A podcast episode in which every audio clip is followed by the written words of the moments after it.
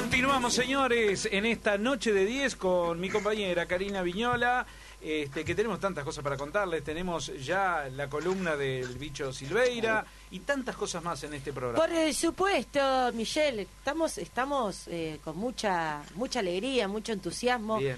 en este primer programa de Noche de 10 en 1850 mil programas, Sí. décima, es impresionante. La verdad, están llegando muchos mensajes a través de nuestro Facebook, que estamos en vivo, y también nos van a llegar eh, esta noche, noche de viernes, noche de, vi- noche de viernes, noche De, de 10 está, ¿no? Noche de 10. Ahí está. Bueno, les cuento que ya se viene entonces la columna del eh, Bicho Silveira, que va a estar conversando nada más y nada menos con el capitán de los capitanes, Este. con Nico Mazarino, este, que gracias a Dios lo supe disfrutar en el, en el playero, en el equipo playero en Malvin, entre tantos equipos que jugó, que hoy el bicho se encargó de decir todos los equipos y también como vos bicho, con la máxima, con la celeste también lo pudimos disfrutar.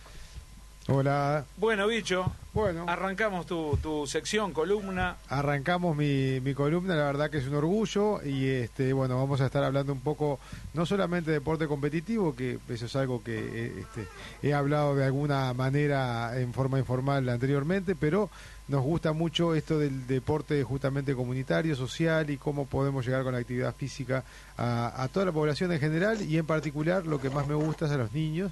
Este, y bueno, por ahí es que estamos siempre haciendo alguna cosita para que ellos puedan picar la pelota, como lo hice yo. Yo la perseguía, no la picaba, pero bueno, es otro, es otro pequeño detalle. Si me hubieran enseñado de chiquito a picarla, capaz que lo hubiera hecho mejor, qué sé yo. Y este, y bueno, la verdad que hoy es un placer tener a, a Nico Mazarino con nosotros, acompañándonos y hablar de algo que lo mencionábamos este, previamente, ¿no? ¿Qué es lo que pasa después del partido final? Y bueno, y ahí es donde viene primero la bienvenida a Nico, que no necesita presentación, pero mm, básicamente es salteño, de salido de ferrocarril, eh, vino a Montevideo con 15 años, estuvo en Hebraica, en Huelcan, donde compartimos eh, grandes eh, grandes jornadas, después estuvo en Boca, después se fue a Italia, en donde estuvo 11 años, jugó en el norte, jugó en el sur, jugó en el Viola Reggio Calabria, en el Palacanestro Cantú, y bueno, después vino a, volvió a Uruguay, este, donde ya muchos creían que estaba para el retiro, y nos dio este, la, la fortuna de poder verlo jugar años espectaculares eh, y haber mostrado todo lo que aprendió a lo largo de su carrera, pero particularmente en Europa, en donde eh, ya nos contará él, eh, se juega un básquetbol un poco más eh, diferente Sofisticado. sofisticado, más profesional sobre todo. Y este y bueno, y no- nos regaló esos años por Malvin, por tu equipo. Obvio. Y este y bueno, terminó eh, su temporada en Peñarol. Este, y ahora está en lo que es el, el- el día después del partido final. Y ahí es donde, Nico, te damos la bienvenida. Y, y bueno, ya arrancamos este, preguntándote un poquito qué se siente, se prepara uno, no se prepara. Por ahí viene un poquito. Buenas noches, gracias por la invitación. ¿Cómo están todos ustedes? Muy bien. Nico. Todo bien, Nico. Me alegro, me alegro. Este, bueno, ya te, te- vamos a la, a la pregunta que me hizo ahí Luis, el bicho. Este, bueno, preparado como para el, el después. Eh, hace muchos años que uno, yo venía pensando por lo menos, este, que sí, que iba a hacer, que no iba a hacer, que, me iba a deparar después de, de, de- de dejar. Eh, uno se prepara, pero nunca está pronto. Este fueron muchos años de básquetbol, desde los 9 este, hasta los 45, casi 46. Entonces, bueno, este, toda mi vida siempre giró en torno al básquetbol. eh, y cuando digo todo, me refiero al descanso, a la comida, a los días libres. Bueno, todo se, se, se basaba en eso. Este, eh, yo y mi familia, ¿no? Por supuesto, arrastrando a mi familia. Y bueno, cuando llega ese momento de dejar, este, es difícil, es difícil, es un gran cambio y bueno, yo a mí no, no, no, no soy ajeno a eso, o sea, me costó, este, solo que pasó un mes, mes y medio y bueno, este, yo por suerte ya había, me había preparado con tiempo hace, hace unos años, cuando volvía de Italia, cuando volví a Uruguay, había hecho el curso de entrenadores, soy entrenador recibido y bueno, mi idea era enseguida este, ponerme a trabajar en algo, eh, siempre hablando de básquetbol. Y, y bueno, yo creo que, que, que, que, era bueno empezar ahora enseguida para que la cabeza no trabaje tanto y porque cuando después que, dejé con, cuando no tenía nada para hacer con tiempo libre era muy difícil porque este uno sufre, ¿no? Pero bueno, por suerte ahora ya, ya arranqué hoy justo y bueno, empiezo una nueva etapa, gracias a Dios. Bueno, este, como decís vos, uno se va preparando, pero nunca está pronto, ¿no? Eh, la pregunta es, ¿hay, eh, ¿hay una preparación, eh, vamos a decir, acá en Uruguay la respuesta ya prácticamente que es obvia y, y no la hay, no hay este, psicólogos que trabajen con, con los jugadores en, en, prácticamente en ningún cuadro y, este, mucho menos que lo preparen para el día después. en Europa, que vos estuviste jugando al primer nivel en, en Italia, eh, ¿hay, a, ¿Hay algo pensado para, para los jugadores? ¿Hay algunas charlas? ¿Hay algún psicólogo que en algún momento hable sobre el tema? ¿Hay algo de eso o es exactamente igual que acá? No, o sea, te diría que es prácticamente igual que acá. O sea, mientras yo estuve allá y, y tuve un par de compañeros este que, que se retiraron, o sea, jugando yo con ellos, y no, eso básicamente eh, no está organizado dentro de la institución, digamos, como que como que eso va es más individual y, y cada uno se va preparando, digo, indudablemente que hay gente que que puede que tiene esa cabeza como para pensar y prepararse y otras personas que no son las que más eh, sufren o sea yo creo que que sí debería haber este no sé si obligatorio pero seguramente cualquiera persona cualquier jugador en cualquier deporte que, que esté por retirarse digo si no está no está preparado debería buscar ayuda. Yo no no lo hice pero no porque no no porque pensara que no me, no me, no me podría ayudar sino que bueno me estuve muchos años pensando y bueno me estuve preparando mentalmente. Pero pero sí yo creo que, que, que sería necesario este estar al lado porque no no es no es un momento fácil porque bueno por todo lo que dije antes no Claro, este, no solamente es un tema, un tema psicológico de, de, encontrarle, como digo yo, el sentido de la vida, ¿no? Porque uno que ha estado tantos años detrás de, del balón y, y, y, en pos de un campeonato, otro campeonato, un objetivo, otro objetivo, este, a veces eh, el sentido de la vida de uno es ese y cuando se termina abruptamente es duro encontrarle este, otro sentido a la vida eh, profesional y deportiva, hablando desde el punto de vista de la profesión, pero también a veces este, desde el punto de vista humano es muy difícil. Y bueno, y ahí surgen un montón de problemas que hoy en día se han visto o han salido a la luz pública, sobre todo en lo que se refiere al fútbol, que creo que es mucho más, llamémosle sanguinario incluso que, que el básquetbol, ¿no? Una de las cosas que se me ocurre, no sé Nico qué, qué opinás, pero que se podría conversar, eh, charlar mientras los jugadores profesionales están discurriendo su carrera, es la gestión del dinero, por ejemplo, ¿no? ¿Qué, qué hacer con, con esa, no digamos montañas de dinero que se va haciendo en la carrera profesional del exitoso, sino de repente buen dinero que entra en esos momentos y que de golpe se termina y, y bueno, cómo gestionamos ese dinero que entró eh, y creo que en el jugador de fútbol es, es mucho más este, elocuente, el, el, problema es mucho más grande y, y bueno, al no saber gestionar eso creo que después cuando viene el día, el día posterior eh, muchos eh, sufren muchísimo más de lo que deberían sufrir, ¿no? Bueno, sí, creo que viene por ahí. Yo sé, eh, no, en Europa no, pero sé que en la NBA, por ejemplo, existe, este, hay grupos, asociaciones de ex jugadores que cuando lo, los rookies entran a la liga, este, hay charlas de ese tipo. O sea, de qué cosas hacer y qué cosas no hacer. Si volvemos acá a nuestra realidad, digo, estaría bueno que que, que, que, que, hubiera charlas. A veces, bueno, no hay nada organizado, pero sí, sí hay gente de experiencia en un grupo, este, más allá de que algunos chiquilines este, eh, tienen familias que los guían bien, hay otros chiquilines que, que no tienen esa posibilidad, pero sí habría que, dar ayuda, ayuda y no solo en lo económico, porque digo, también esto que estábamos hablando antes, a muchos nos cuesta, digo, pero hay muchísimos compañeros que yo tuve que, que hicieron su carrera profesional y puedo decir escribano, abogado, doctor, lo que sea, este carpintero, lo que sea, eh, paralelo al básquetbol. Y esas personas que tienen una seguridad, cuando dejan el básquetbol tal vez eh, no es tan doloroso el, el, el, dejar el básquetbol porque ya tienen su actividad. Esto que estamos hablando nosotros son eh, para casos que realmente este, hicieron solo básquetbol o solo fútbol y no tienen otra actividad. Quizá desde, desde, desde el ámbito de... Eso, no solo la parte del dinero, sino también que, que sí, en nuestro deporte acá en Uruguay, eh, lamentablemente eh, habría que hacer las dos cosas, o sea. Habría que jugar al básquetbol y también dedicar su tiempo para, para una profesión o para o para hacer algo paralelo porque porque ya sabemos que el dinero acá no, no, no, no dura para siempre. Cuando uno termina de jugar, bueno, si no hizo nada, se encuentra en, una situación que, que puede ser crítica y ahí es donde empiezan los problemas, digo, porque te quedas capaz con 35, 38, 40 años eh, y te quedas sin nada y ya estás un poco veterano como para insertarte en el ambiente laboral y bueno, ahí es donde se complica todo.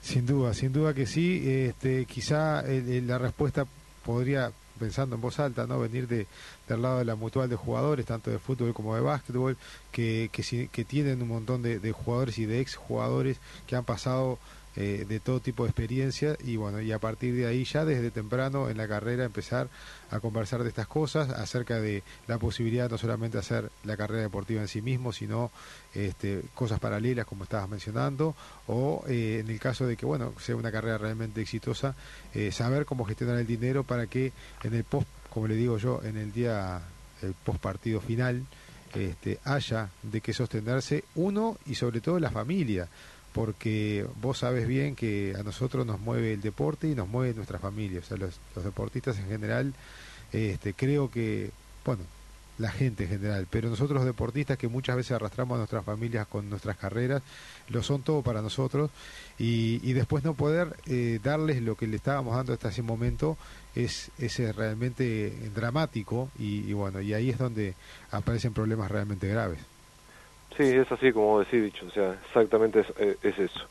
Este, así que sé que, por ejemplo, la mutual de, de básquetbol este, ha hecho convenios, este, a sus jugadores le, ofrecen este, cursos de inglés, cursos de, de, computación y no me acuerdo ahora, pero son iniciativas que están muy buenas, que, que, que el asociado del jugador este, no, no, no tiene costo y puede, bueno, eh, puede empezar a, ver ese tipo de realidades. Entonces, eso está bueno, es un inicio, eh, pero creo que se va por buen camino y, hay que pensar un poco más allá del básquetbol y, y, formar este no solo jugadores, sino personas y, y darle herramientas este para el durante y, y para el después. O sea, mientras esté jugando y para después, eso es fundamental y bueno y así de a poco tendríamos que ir este gestionando y, educando de cierta manera eh, para que no sucedan este casos drásticos este como están sucediendo últimamente no Karina me está no, dime este, Karina por eh, favor. en base a lo que a lo de, lo que están hablando eh, como bien decía justamente al final de, de esta respuesta Nico están pasando casos drásticos que vienen pasando hace muchos años, pero últimamente, por suerte, se están visibilizando. No por suerte lo que pasó, sino después de las cosas tan espantosas, tan dolorosas que están pasando, se ha visibilizado mucho este, algunas de las consecuencias que pueden tener la falta de educación emocional. Por ejemplo, en el jugador de fútbol, como bien decías, bicho, que a veces sufre mucha presión a nivel popular y bueno, y esto de, de que un pase sí, un pase no, que a veces este, se los trata de, una manera tan fría que el jugador, tanto de fútbol como de básquetbol, cualquier deporte profesional, este, sufre mucho ese tipo de trato. Entonces, gracias a Dios ahora se está visibilizando todo eso. Y creo que un poco de lo que decías vos, bicho, lo que decía Nico, de a poquito se va a empezar a tratar este tema, ni que hablar todo lo que es eh, eh, estudios académicos, de no dejar todo, eso ni que hablar. Pero también debe existir esta educación emocional. Para esto que están hablando ustedes el día después, ¿no? La presión popular. Ustedes los jugadores de básquetbol juegan pegado a la baranda. es algo que, eh, a ver, ustedes saben, chiquilines, de toda la vida fui al básquetbol, de que tengo uso de razón. Y yo como hija sufrí horribles los disparates que le gritaban a mi papá y bueno, y a todos ustedes, a los jugadores de básquetbol, los disparates, los insultos. Entonces tenés que estar muy bien parado emocionalmente para resistir ese tipo de, de agravios, ¿no? Entonces, nada, para cerrar, porque este es, es su No, tiempo, no, pero, está- pero está perfecto. nada, me parece que, que se va a empezar a trabajar en esto de, de la educación emocional, que es tan importante en el básquetbol como saber picar la pelota. No, no, no, espectacular. Ya te despido, Nico, y te hago una pregunta rapidita final, este, porque leyendo justamente em, un poco tu, tu carrera, hablando de, de, la- de lo que son las derrotas y los reveses, cómo a veces nos enseñan más que, que los triunfos. Y, y bueno, una de las notas eh, que leí justamente hablaba acerca de cuando te, te- te- justo eh, jugando conmigo en Welcome, eh, te descienden a jugar eh, con, la reserva. eh, y, y bueno, leyendo justamente esa nota, uno lee la otra cara de la moneda, eh, en la cual yo estaba del lado donde estaba en el primero y, vos, eh, en, en este caso, te habían pasado lo que era la reserva, lo que sufriste eso y lo que por otro lado te potenció para la posterior carrera. Sí, sí, ese fue un momento, ya, lo dije ahí en esa nota, un momento clave en mi carrera, de, de- que, que, que esa, esa, esa desazón, esa, esa frustración, se me la transformé en energía positiva, en trabajo, en rebeldía, en, bueno, en lo que quiera, digo, eh, y sí, y, y, y siempre se aprende mucho más de, los errores, de las derrotas, porque en definitiva nuestra carrera, no sé, eh, yo era de los 9 hasta los 30, y- 45, 36 años tal vez jugué al básquetbol y sí, gané cuántos, 7, 8, 9, 10 títulos, imagínate los otros 26, o sea, se pierde siempre muchísimo más de lo, que, se gana. Este, pero bueno, eso, eh, eh, eso, el deporte también forma carácter, forma este, personalidades y yo la verdad que soy un, un privilegiado en ese sentido, que, que, que yo soy lo que soy ahora gracias al deporte, que, que, el deporte si bien este, tiene un montón de cosas buenas, tiene cosas malas, pero va forjando personalidades, carácter y, bueno, a mí me hizo lo, lo que soy hoy como, como persona, como, como, como padre también. Y bueno, le debo mucho al deporte y, y desde nuestro lado, bicho que ya no estamos, digo, siempre, yo sé que vos lo hacés y bueno, yo estoy tratando también este de, de, de, de pasar nuestras experiencias, de transmitir, de enseñar a los más jóvenes este, de esto que justo estamos hablando y muchas cosas más, digo, está bueno que la hablemos porque yo no sé si a vos te pasó, pero a mí yo cuando era joven, tal vez lo- los veteranos que yo tenía en ese momento, tal vez nos hablaban de estas cosas, entonces es momento de que, de que nosotros demos un paso adelante y también y, y ayudar desde, desde lo que podemos este, a los más jóvenes, ¿no? Sin duda que es así, Nico. Realmente quiero agradecerte eh, esta comunicación y bueno, seguramente a lo largo de las columnas que los próximos lunes tendremos, también tendremos este, tu opinión capacitada en otros, en otros aspectos. Te, agra- te agradezco muchísimo y bueno, acá esta va a ser tu casa siempre. Muchísimas gracias por, por el llamado, bueno, muy linda nota y que tengan un, una, una buen- un buen programa y buenas noches.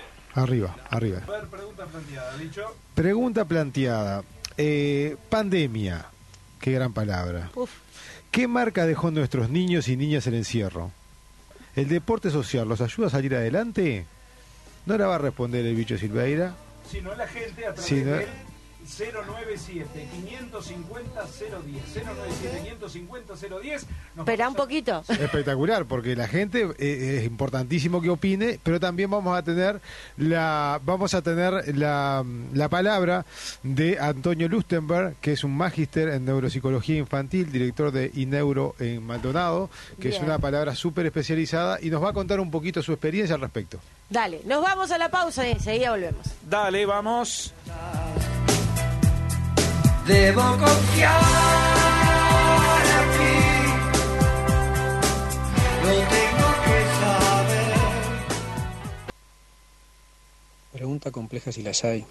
Estamos tratando de, de analizar lo que está transcurriendo y podremos recién sacar conclusiones más claras dentro de un tiempo no, no breve, no, no poco, sino en, lo- en los próximos años de, de cómo, qué nos pasó como, como humanidad durante estos años este, de la era COVID-19.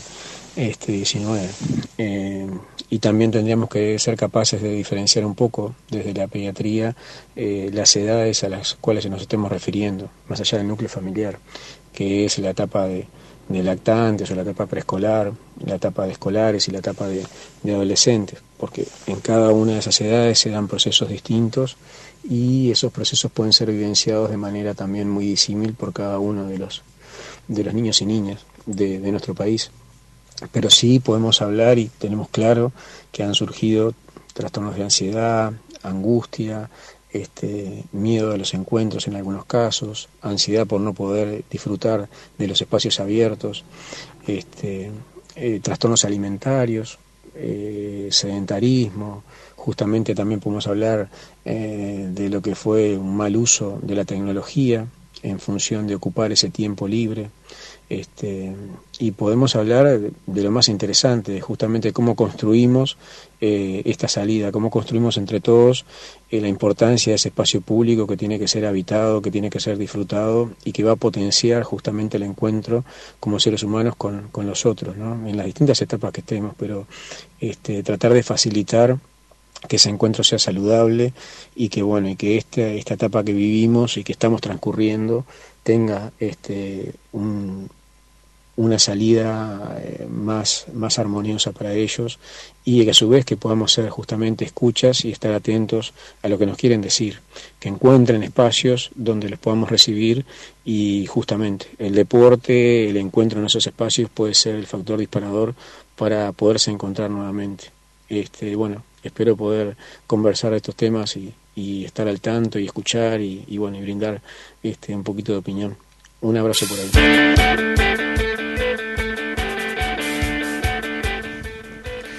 Bueno, bicho, qué, qué interesante eh, el análisis que hacía de los, de los más pequeños y no tan pequeños adolescentes en, en esta pandemia, ¿no? Todo lo, lo que causó y las consecuencias, claro, que puede llegar a tener.